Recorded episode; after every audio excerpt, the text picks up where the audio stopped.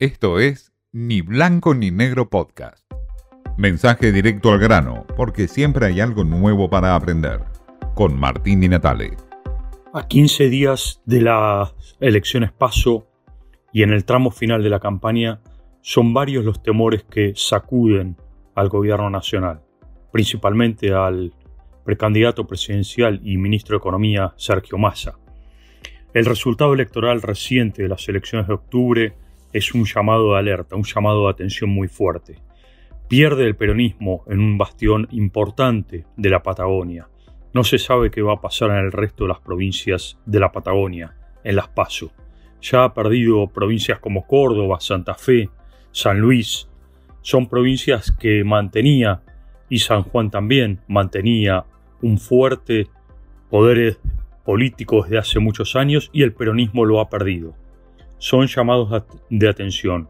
Hay una teoría del derrame que plantea el gobierno nacional para contrarrestar esta preocupación, y es que ha ganado el oficialismo en muchas otras provincias, es decir, el oficialismo tanto local como el oficialismo peronista que responde directamente al gobierno nacional.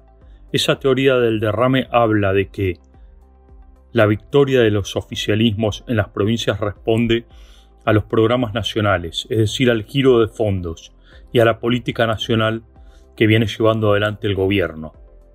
Difícil saber si esa política del derrame se va a representar en las elecciones paso de una vez por todas.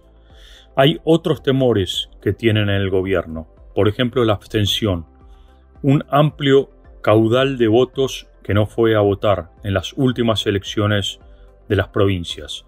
En las 14 provincias hubo al menos, por lo menos 5 provincias donde la abstención en el voto fue muy importante.